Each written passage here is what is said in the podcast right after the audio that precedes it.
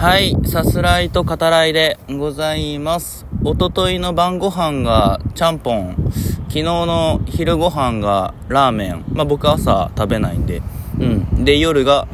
うどんでしたね。はい、さす方です。えー、麺ばっかじゃねえかっていうね。うん。気づいたらそうなってることってありません？なんか、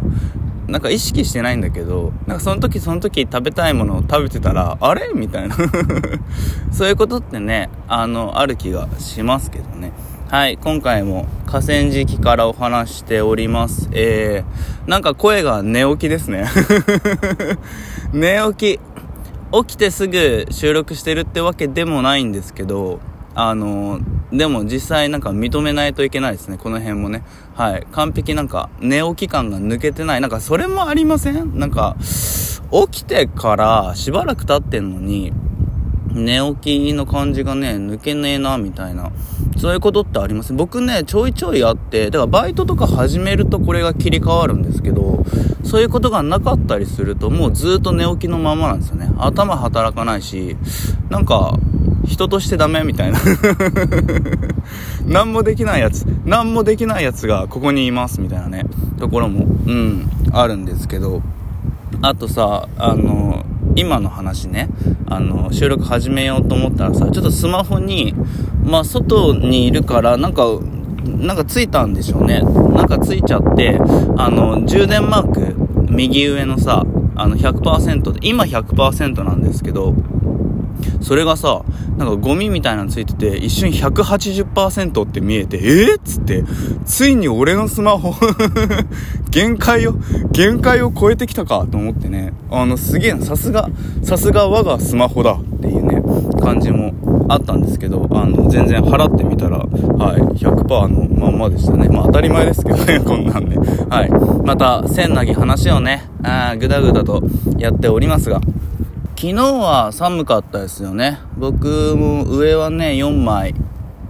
着てましたね。下着と、ね、シャツと、その上にニットを、えー、着て、で、コートっていうね、あのー、今年の割と初めの頃かな、に買った、あのね、ちょっと新仮面ライダーの、あの、浜辺美波さんが、あのー着てるようなコートを買ったんですよ これ伝わりますかね？あの、新仮面ライダー見てる人ならわかると思うんだけど、ちょっとね、それ、あの、浜辺さんが着てるコートの薄めみたいな、うん、あの、ぜひググってみてください。はい。で、僕はいつもね、あの、それを着るたびに、私今浜辺だからっていう、そういうマインドで、はい、新仮面ライダーでもあるし、新仮面ライダーでもあるし、私浜辺だからっていう、はい、あの、そういうマインドで、まあ誰にも伝わらないですけど、でもね、なんかそういう、あの、なんていうのか、ふざけた、なんていうんですかね、マインドっていうか、あの、ちょっとこう自分の中ではこういうものってさ、決め込むのもライフハックというか大事だとは思ってるんですけど、うん、だからね、それを着ると、あの、調子が出てくるっていう感じで、最近収録外でね、やってる時は、あの、本当にずっと着させてもらってるんですけど、もう常にこう、新仮面ライダー浜辺ですね。はい、その状態で、はい、お話ししておりますが。うん、で、まあ、下も、あのまあ、下着に、あの、なんつうの？ヒートテックか。長めのヒートテックをつけて、その上に、こう、スカートなり、えー、パンツを履くみたいなね、そういう感じで寒さをね、しのいでおります。うん。ほんと昨日は寒くて、でも今日はね、あの、1枚上抜いても大丈夫っていうぐらい、まああったかいってほどではないですけど、まあまあ大丈夫じゃないかなっていう気候ですよね。うん、これ全国的にそうなんですかね？ちょっとわかんないですけど。はい。で、えっと、前回お話しさせてもらった首なんですけど、ちょっとね、あの、補足しようかなと思ってて、うん、少しさせてください。あの、笑いに関してなんですけど、まずね、うん、あの、やっぱさ、えー、たけしさんね、お笑い畑の方でもありますから、えー、あ、なんて言うんですかね、ツッコミというか、あるいは突っ込んだ後の第三者視点っていうのを必ず、えー、カメラに収めたいんですよね。うん、あの、アドリブとかがあって、きっとね、あの、笑えるシーンになってて、それをこう俯瞰で見てて、やれやれっつって、うん、思いながら、あの、見ている人物の、えー、まあ、バストアップというか、えー、アップをね、放り込んできたりとか、必ずこう、ツッコミも、あの、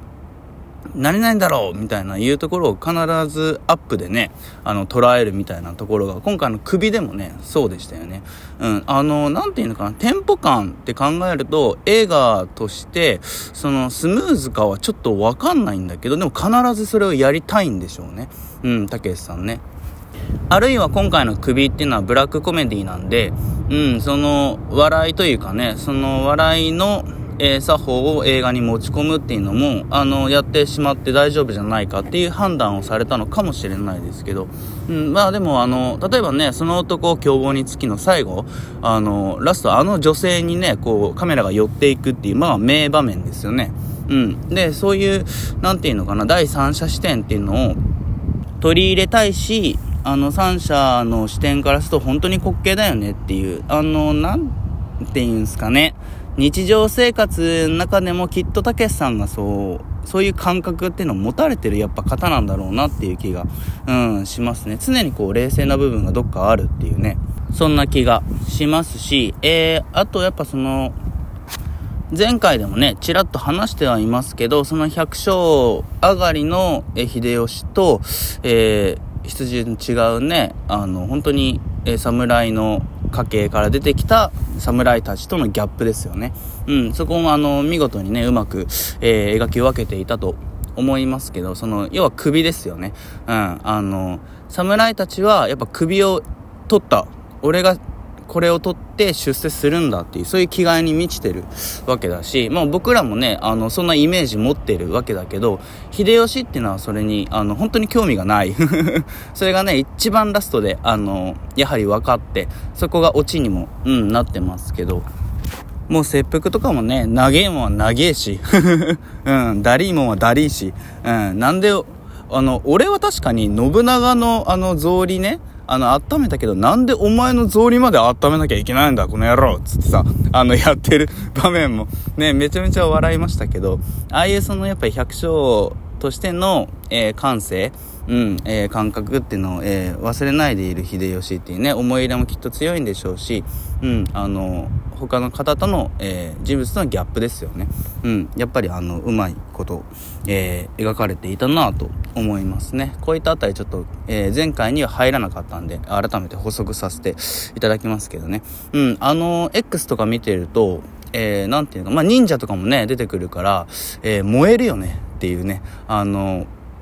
そういうポストもね、あの、散見されたりしてますけど、いろんな楽しみ方がある映画だなというふうに、うん、思いますね。時代物としても、あの、シンプルに楽しいっていうね、感じがあるんじゃないかと思いますが、はい、この辺りで、えー、今回見てきた映画ですね、えー、ナポレオンについてお話ししていこうと思います。えー、あらすじ概要ですね、引用させていただきます。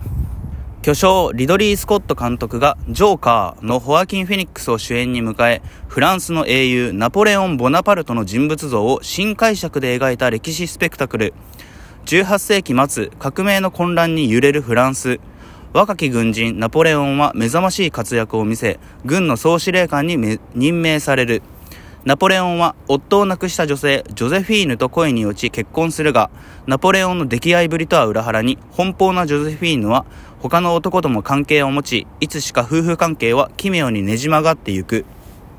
その一方で、英雄としてのナポレオンは快進撃を続け、クーデターを成功させて第一統領に就任。そしてついにフランス帝国の皇帝にまで上り詰める。政治家、軍人のトップに立ったナポレオンと皇后となり優雅な生活を送るジョゼフィーヌだったが、二人の心は満たされないままだった。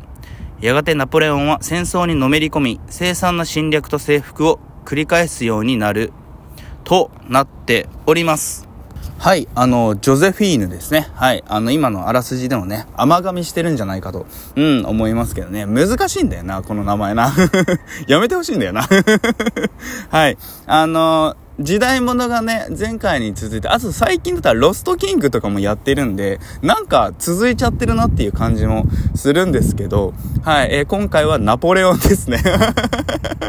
もう言わずと知れた、言わずと知れた野郎ばっかり出てくるの最近っていう感じがしますね。あと、あの、なんていうの、油断してるとさ、僕のバカがバレるっていうか、もう全然知らないことばっかりなんで、うん、この手の映画はね、本当に話すの難しいなとも思いますけど、うん、ナポレオンでございます。あのね、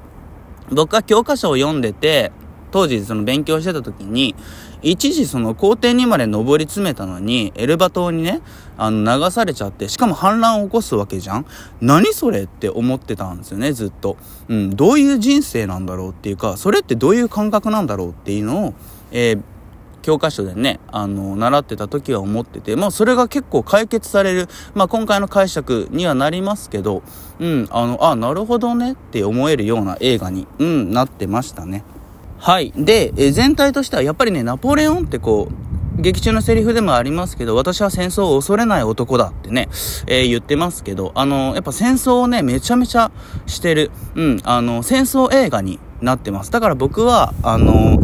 ナポレオンが起こす戦争の前線で戦わされる人々、歩兵隊とかね、うん、に一番こう思い入れて共感して見てましたね。あの、こんなやつってことでもないけど、やっぱそのね、いかに国のためとはいえやっぱ、ただこう、敵の的になって、うん、あの、倒れていくだけの人生って何なんだろうって思いながら、ちょっとね、あの、歩兵隊が人事とは思えないなっていう感じも、うん、しましたけど、非常に理知的なね、作風でも知られる、えー、リドリー・スコットですけど、今回のそのナポレオンもやっぱ一面的ではない、あの、国のためなら悪魔的にもなれるっていうね、そういうところもあったりして、一言で言えば非常にこう捉えづらいんですよね。うん。でもそれが人間じゃないっていう映画なのかなともね、えー、感じました。改めて興味深いですね、ナポレオンね。ぜひ映画館でご覧ください。ではまた。